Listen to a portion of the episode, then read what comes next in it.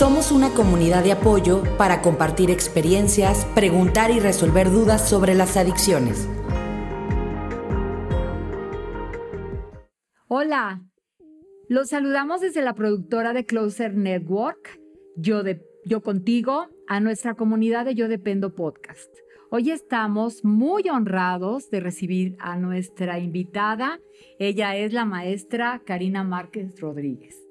Ella es licenciada en psicología, egresada de la Ibero México, licenciada en educación preescolar, máster en terapia familiar sistémica en el Instituto Latinoamericano de Estudios de la Familia en la Ciudad de México, especialidad en terapia infantil integral, enfoque ericksoniano del Instituto Milton Erickson de León, diplomado en atención a la violencia familiar, profesora de asignatura en la Ibero México y también actualmente en la Ibero León, Guanajuato. Eh, bueno, pues este, tiene 11 años de experiencia en la práctica psicoterapéutica privada y actualmente también da terapia en el centro SACB. Está muy largo tu currículum, lo estamos sintetizando definitivamente para no robarle tiempo al podcast. Eres muy bienvenida, valoramos mucho que estés aquí este, nos ha costado mucho trabajo este día, eh, pero es un gran regalo para nuestra comunidad. Ella nos va a explicar muy claramente el tema de hoy, que es adicciones desde el enfoque de la terapia sistémica familiar. Sabemos de esto. Pero bueno, bienvenida Karina. Ahorita les voy a hacer una, una pequeña lectura. ¿Cómo estás? Bien, muchas gracias. gracias por la invitación. No, pues encantados. ¿eh? Bueno, miren, les voy a dar una pequeña reseña para dar introducción a lo que eh, este, Karina nos va a explicar de todo este enfoque sistémico, que es sistémico, porque pues son palabras que no todas las personas les puede quedar este, muy claro, ¿verdad? Para estas definiciones que, que pues son este, acuñadas de diferentes corrientes de la psicología y esto es este, desde esta visión. Eh, eh, bueno, vamos a hablar de la enfermedad, de la enfermedad de, de las adicciones, ¿verdad? Recuerden que no son los borrachos, los drogadictos, son gente enferma, primero que nada. Entonces, viéndolo como enfermedad, les queremos explicar que es una enfermedad primaria. Esto significa que no es consecuencia de otros factores o de otra enfermedad. Es progresiva en la medida que la persona continúa consumiendo. La dependencia se vuelve más severa y aumenta los daños en todas las áreas de la vida del adicto. Es incurable. Aunque el adicto deje de consumir, sigue enfermo. Aunque ya no vuelva a tomar nunca, sigue enfermo. Es mortal por los efectos tan dramáticos que ocurren en el organismo del adicto o por los episodios de alto riesgo que tiene durante el consumo. Es sistémica. las personas que rodean al adicto contribuyen a alargar y perpetuar la etapa del consumo. Es tratable. El adicto puede vivir una vida sana, feliz y con calidad sin alcohol y sin drogas. Pero bueno, pues hay que ver cómo, ¿verdad? Viendo el escenario disfuncional a grandes rasgos, quiero que nos expliques el escenario pues sistémico de la, de la enfermedad, Karina. Muy bien, bueno, pues antes que nada quiero como explicar a qué se refiere el enfoque sistémico, porque como bien dices, Mónica, hay muchos enfoques para tratar este tipo de enfermedades. El enfoque sistémico es aquel que toma en cuenta a todo el contexto en el que vive la persona. Toma en cuenta la familia, toma en cuenta la escuela, toma en cuenta el trabajo. O sea, es un enfoque ecológico porque todo está conectado, como si la persona viviera como en una red en donde lo que le pasa, bueno y malo, repercuten todos. Entonces, pues es una manera muy viable de trabajar pues con este tipo de situaciones tan difíciles y tan, tan dolorosas porque pues todo mundo queda afectado, ¿no? o sea, todo, el sistema se, se, impacta, como el efecto dominó. Entonces, pues aquí traigo un esquema que nos puede ayudar a aclararlo como que de manera muy visual y muy clara y muy concreta, ¿no? En una familia, pues ahora sí que tenemos a los diferentes integrantes. Aquí tenemos el lado paterno y aquí tenemos el lado materno. Aquí están los abuelos, los cuadros son hombres los círculos son mujeres y aquí tenemos, por ejemplo, el caso de, del papá, el caso de la mamá con sus respectivos padres. Em, y aquí tenemos tres hijos, poniendo como ejemplo a una familia.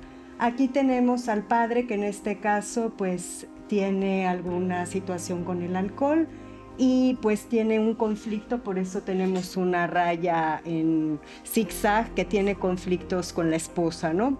tenemos diferentes círculos porque son como las alianzas. El padre que está eh, con esta enfermedad del alcoholismo pues está aliado con la botella. La madre está aliada con su propia familia de origen. Esto es algo que se ha investigado durante muchos años, en donde la madre no se puede separar de sus propios papás. O sea, ¿esto ocurre por el conflicto con el adicto o ya se supone que ella ya traía como un anclaje con la familia de origen. Sí. Que también por eso se, se, encuentran en el camino, ¿verdad? Sí, exacto. Se encuentran en el camino y hace rato decías que no hay como un solo factor, es una enfermedad primaria, pero también es una enfermedad relacional, porque la mamá, la señora en este caso, nunca pudo separarse de su familia de origen. O sea, hace una pseudo separación se encuentra con esta persona, pues esta persona dice que sí está separado, pero tampoco. O sea, algo que pasa con estas enfermedades es un problema de límites, en donde no pueden formar su propia independencia. La emancipación es algo que queda siempre como bloqueado. Es, es malo crecer. Por eso las etapas de transición son tan duras para este tipo de sistemas. Sí, no, el sistema no permite que... Te voy a interrumpir un poquito, nada más para preguntarte eso. Sí. O sea, puede ser, eh, porque yo conozco personas que ya no tienen mamá y papá y tienen esposo alcohólico, no que esté aliada, pero que no esté sanada. También puede ser que no haya sanado los daños que trae de papá y mamá también puede ser aunque que siga estas personas sí, problemas, ¿no? Y aunque estas personas ya no estén vivas, siguen estando vivas de alguna manera. Sigue siendo más leal a su sistema original que a su propio marido, por así decirlo. ¿Y qué pasa en una familia con hijos? La madre, por lo general, no alcohólica, está aliada con sus tres hijos y por eso vemos que él está en su burbuja, ella con los hijos en otra y el papá pues de cierta manera está inferiormente en cuanto a jerarquía. Por eso vemos que la mamá está un poquito más arriba y el papá está mucho más abajo. Ella con ellos pues son un equipo de, cuatro más dos abuelos, son seis. Él está solo, o sea, él está aislado, jerárquicamente es inferior, es un papá que se siente triste, que se siente eh, aislado y está aliado pues a un grupo de pares que por lo general pues pueden estar en el trabajo, pueden estar eh, pues eh, los amigos de la jarra, los amigos de la fiesta, ¿no? También algo muy interesante es que la familia tiene una frontera muy marcada al exterior, es una familia que no tiene redes sociales y es una familia que está entonces eh, muy sobreinvolucrada con los de arriba, que son la otra generación. Entonces, esto es por lo general lo que la investigación nos ha dicho de cuál es la estructura que sostiene este tipo de, síntoma. Claro, claro, está muy claro y lo hemos leído muchísimo, que así, así es como es, así es como funciona, ¿verdad? Y bueno. Y bueno, ahora si me permites voy a presentar como otro escenario.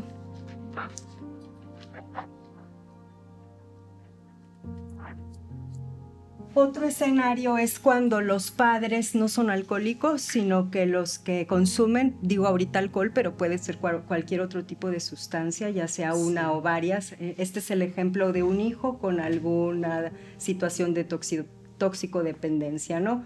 Entonces es un sistema en donde papá y mamá están en conflicto, esta línea zigzagueada, y el hijo está triangulado.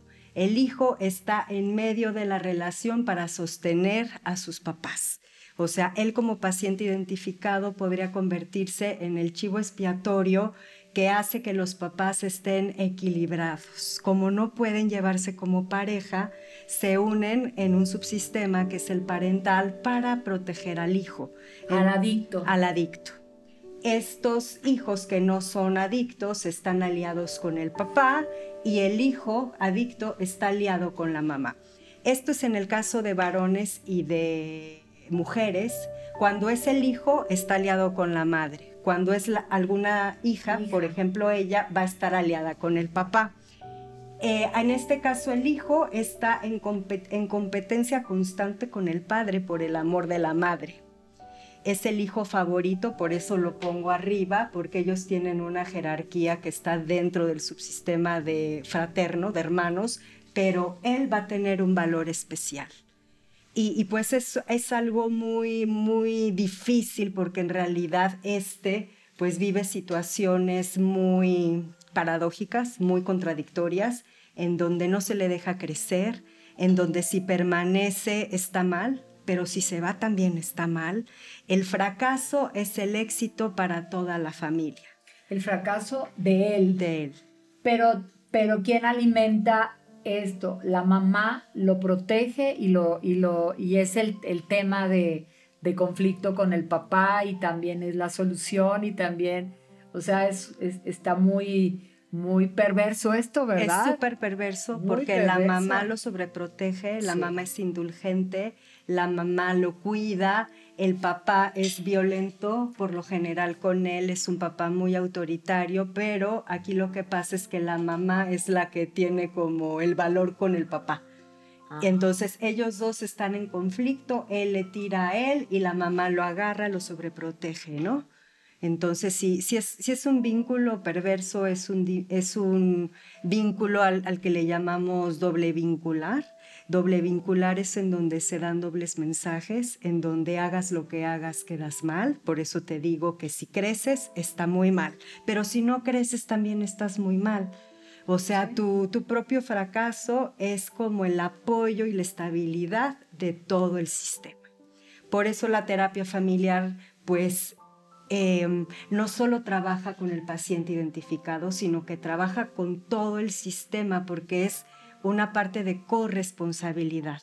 Eh, escuchamos mucho la palabra de codependencia, ¿no? Codependencia. Todos son codependientes a esta dinámica.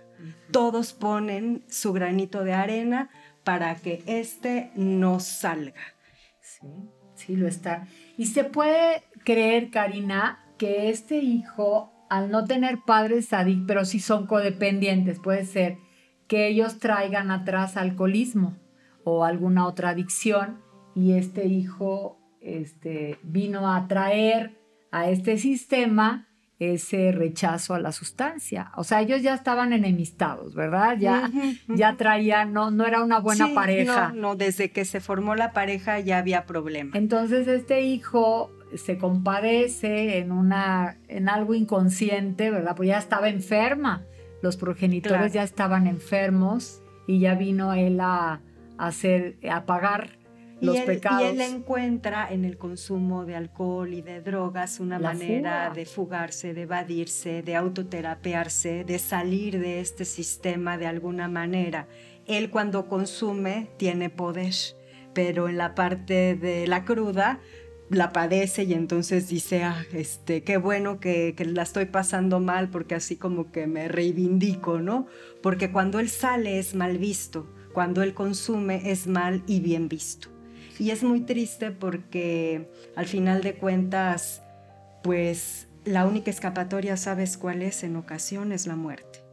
Sí, qué duro. En donde si él muriera, la, la familia seguiría unida seguiría unida porque es como hacerle como... Como, como que perversamente lo que buscaban, un, un, un este, un, mártir. Es como el que, el que se sacrifica por todos. por eso es un chivo expiatorio, ¿no? El que le hace tributo a todos de alguna manera. Y en esta otra lámina pongo como cómo es como este ciclo, ¿no?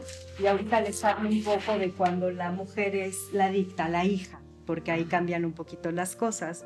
Este es un ciclo que se llama el ciclo del síntoma, en donde como ya vimos el matrimonio está en conflicto y necesita que otra persona del sistema lo rescate. En este caso, como vimos, el hijo.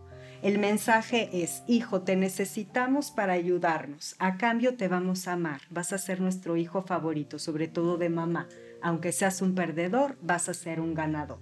El hijo recibe el mensaje y dice, bueno, me sacrifico por el sistema, voy a ser leal al sistema y mi rol va a ser el rol de adicto de este sistema. Y así es un ciclo porque empieza, termina, pero realmente ya no sabemos qué fue primero. Eso es lo interesante, es algo circular, no lineal, en donde ya no sabemos qué fue primero, si el huevo o la gallina. Puede que el hijo esté aquí y ya los papás estén en otra dinámica donde ya más o menos se están llevando bien, pero eso para el hijo a lo mejor es súper amenazante porque no está acostumbrado a que este matrimonio vaya bien y entonces recae y recae porque ya está metido en esa dinámica, ¿ves? Entonces, ¿qué hacemos con la terapia familiar? Pues por supuesto que trabajamos con todos porque hay que romper, hay que romper este ciclo que es un ciclo tóxico y no virtuoso. Entonces aquí pongo varias cosas. La, la, drogadicción resuelve el dilema de ser o no ser adulto, como que no me necesito agobiar por crecer, porque mi rol de no crecer es el que me han asignado, ¿no? El quedarme como chiquito dentro de este sistema. Eh, ni me salgo ni me quedo. Mi solución paradójica es porque es una pseudo individuación. Yo cuando estoy con mi grupo de cuates, consumidores, ahí, ahí pertenezco, pero fíjate, soy competente en un mundo de incompetentes. Eso, eso es fuerte, ¿no? Muy. O sea, aquí soy el, el, chido, sí, pero soy súper incompetente al final de cuentas, aunque yo me creo muy superior porque siento que con el efecto del alcohol o de la droga tengo poder. Y es el sentimiento de la mayoría de los adictos, ¿verdad? Que, que son, brillan afuera y adentro, como dicen las familias, es que no lo has visto, tú no, no lo ves llegar, no cargas con las consecuencias de la adicción, ¿verdad? Pero como tú dices, es muy perverso, también trae sus conveniencias, sí. ¿verdad? Y pues esta unión con el alcohol, pues es una manera de liberarse todo. Son familias, fíjate, que tienen mucha, mm, mucha dificultad para mostrar el afecto, para mostrar las emociones. Entonces, cuando hay drogas o hay alcohol, es una manera de, de abrir y de sacar y de atender los conflictos, ¿no? Entonces, el invitado que es el alcohol o es la droga, llega y produce en todos pues un efecto pues positivo, por eso es tan paradójico, porque permite liberar cuando algo queda así como en una olla express de repente se fuga y para todos es como fiu, como la descarga. Sí. Híjole, qué barbaridad. ¿Y qué es lo que pasa cuando la hija es adicta? adicta ella se alía con el papá, que la va, como la mamá en el hijo, el papá la va a sobreproteger, el papá la va a defender, va a pelear con la mamá por defender a la hija y hemos visto muchos casos de incesto. El papá es agresivo, pero de otra manera. Es como muy, como muy sexoso con la hija, como que la agarra de pareja y entonces por eso la mamá compite con la hija, porque es como un incesto muy simbólico, ¿no? En donde el lugar se lo da el padre a la hija y no se lo da a la madre. Y entonces es como, como a la que le compra, a la que le da dinero, a la que la cuida, ¿no? Y a la madre pues la hace sentir muy mal madre. Claro, claro, sí, se ve muchísimo en en todos los escenarios.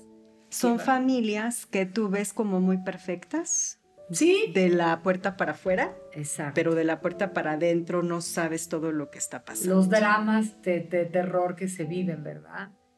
Y, hay que aclarar, yo creo, un poquito a, nuestra audiencia, a nuestra comunidad, que este tema que manejan los psicólogos este, de incesto, eh, eh, yo, lo yo lo he estudiado también, que no es precisamente la consumación del acto sexual. la relación incestuosa es es precisamente donde hay esa alianza, ¿no? Eh, entre padre e hija o hija con el padre y anulan a la pareja real, ¿verdad? O toman el lugar, las mamás que le dan, o a, veces que se divorcian y que tienen niños chiquitos y que se duerme el niño chiquito con la mamá porque tiene miedo la mamá, no el niño, ¿verdad? O ambos, pero no saben salir y eso es una relación incestuosa que toman el lugar que no les corresponde, ¿verdad?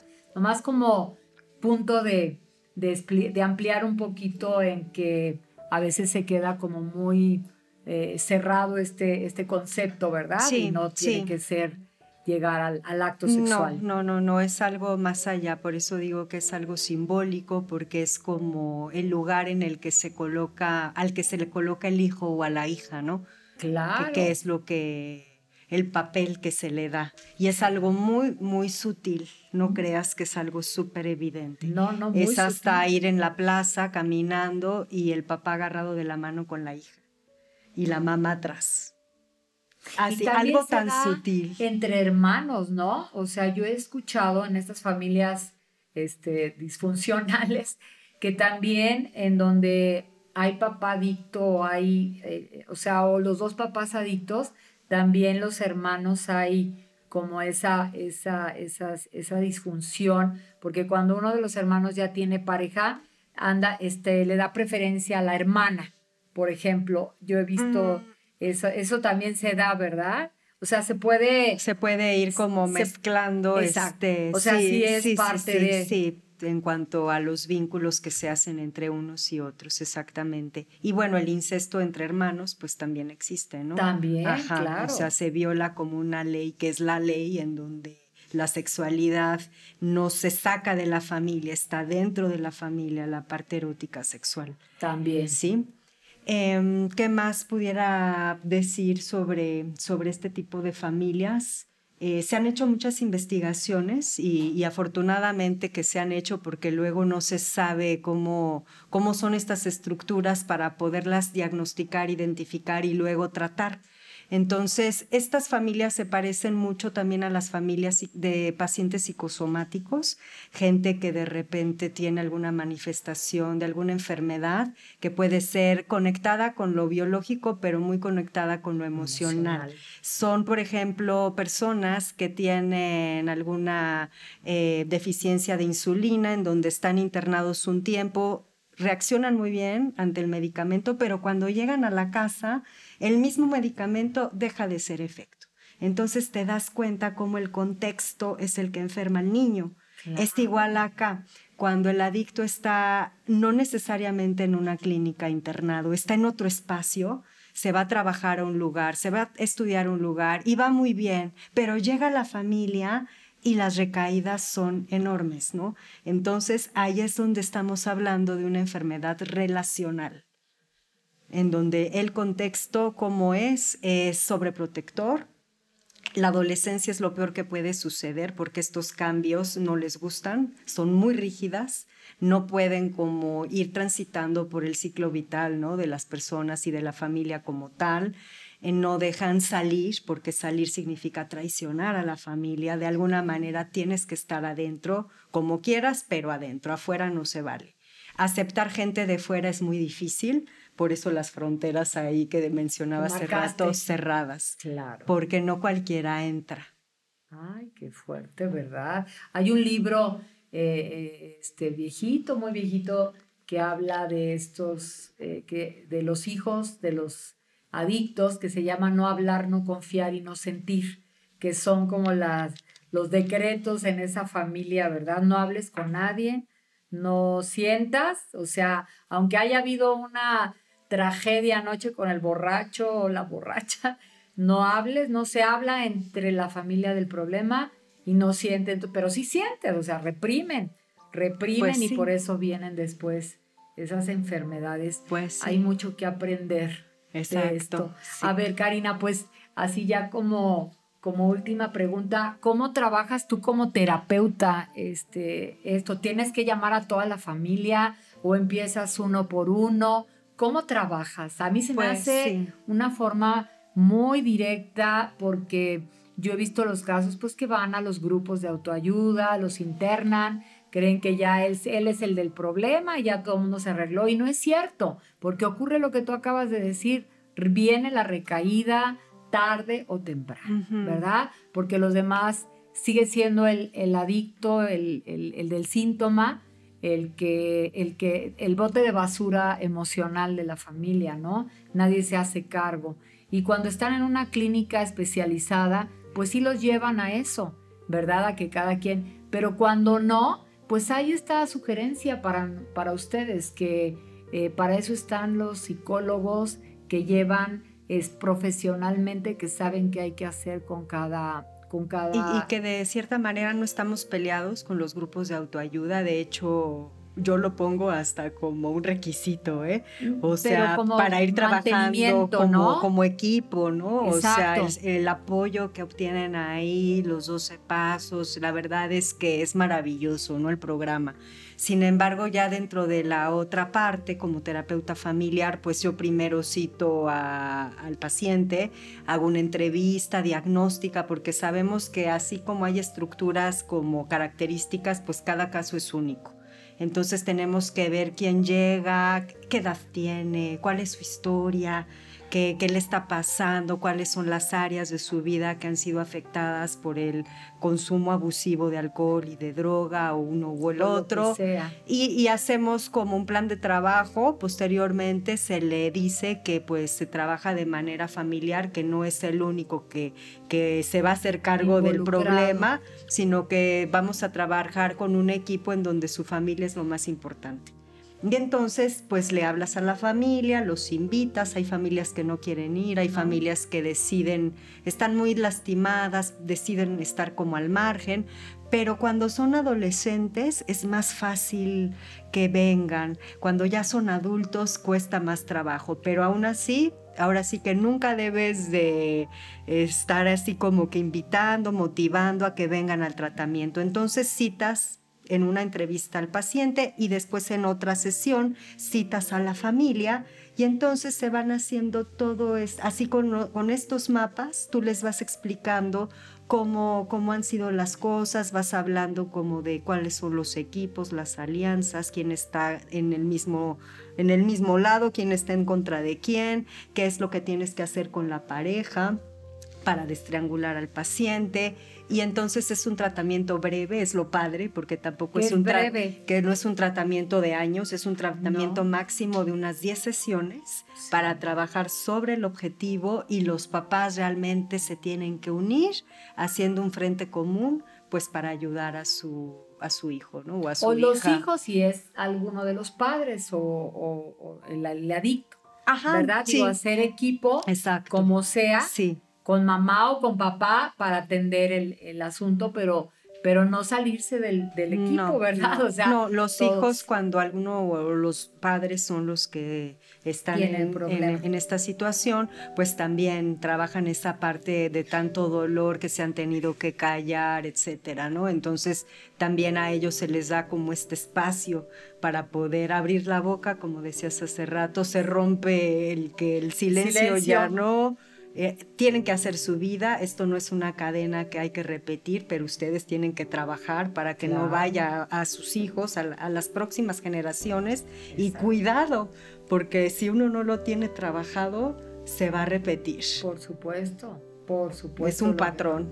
Es un patrón y es muy importante que, que pues tengan conciencia de esto, ¿verdad? Hasta en la historia lo dice, ¿verdad? Si no conoces tu historia, estás condenado a repetirlo y hay que conocer a, fondo cómo se da. Parece mentira, pero, pero es así de sencillo como nos acaba de, describir aquí Karina. Y, Karina, pues yo también quisiera aprovechar, este, nada más para eh, rematar esto, las personas que van a terapia, si ella nos está diciendo aquí que mínimo 10 sesiones, no vayan una vez, ni dos, ni tres, compren el paquete de las 10 sesiones porque a lo mejor las primeras veces no les va a gustar.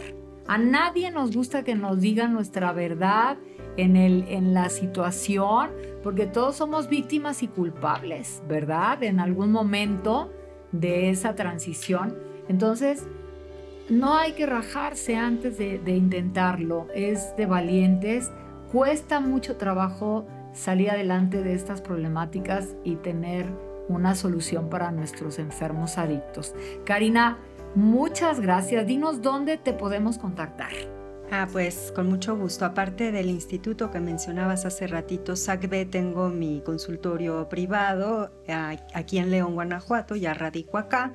Y bueno, me pueden encontrar en el teléfono 5522-644705 y estoy en la zona sur de, León, allá en, Punta Pero también este. das videoconferencia, o sea, por eh, los eh, métodos de terapeuta en línea. Sí, claro que sí. Tengo una aplicación que es Cisco Webex, entonces cuando a ah. mí me contacta el paciente, ya está en Estados Unidos, en Europa, aquí en, México y bueno, tengo pacientes de muchos lugares que no viven aquí en León. Entonces, pues es también una, una cosa ahora padre que hemos aprendido con la pandemia, Nos trabajar ha dejado esto. de manera virtual, aunque sea la familia completa, cada quien de donde está se conecta. Se ¿eh? puede. O sea, si tienes al papá en Alemania, al hijo en Estados Unidos, las hermanas viven en Japón, todos se conectan en un día y en una hora para tener su sesión. Eso está padrísimo. Hasta en la misma ciudad, ¿no? Si no puedes. Si no puedes pues coincidir.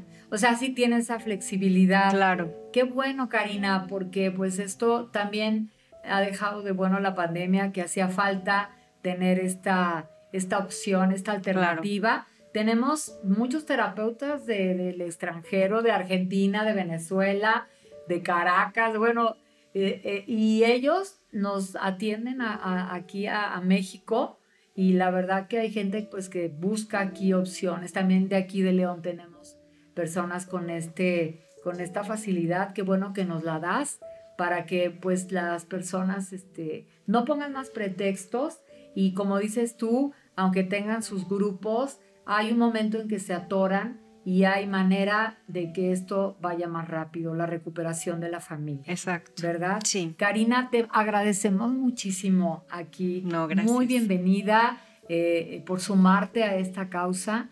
Eh, eh, trabajamos mucho, hacemos un gran esfuerzo por trabajar en la prevención y queremos pues que llegue esto a este sector que hay tanto dolor, ¿verdad? Y ponerle un límite. Pues los invitamos a que nos sigan en, en redes sociales, en Facebook, en Instagram, vean nuestras historias, nuestras publicaciones diarias sobre todas las adicciones. Aquí ahorita hablamos de alcohol, pero es todas las de conducta también. Acuérdense que también las conductas son parte de, este, de esta problemática. Entonces, bueno, pues les agradecemos mucho y nos despedimos como siempre con mi mejor vibra.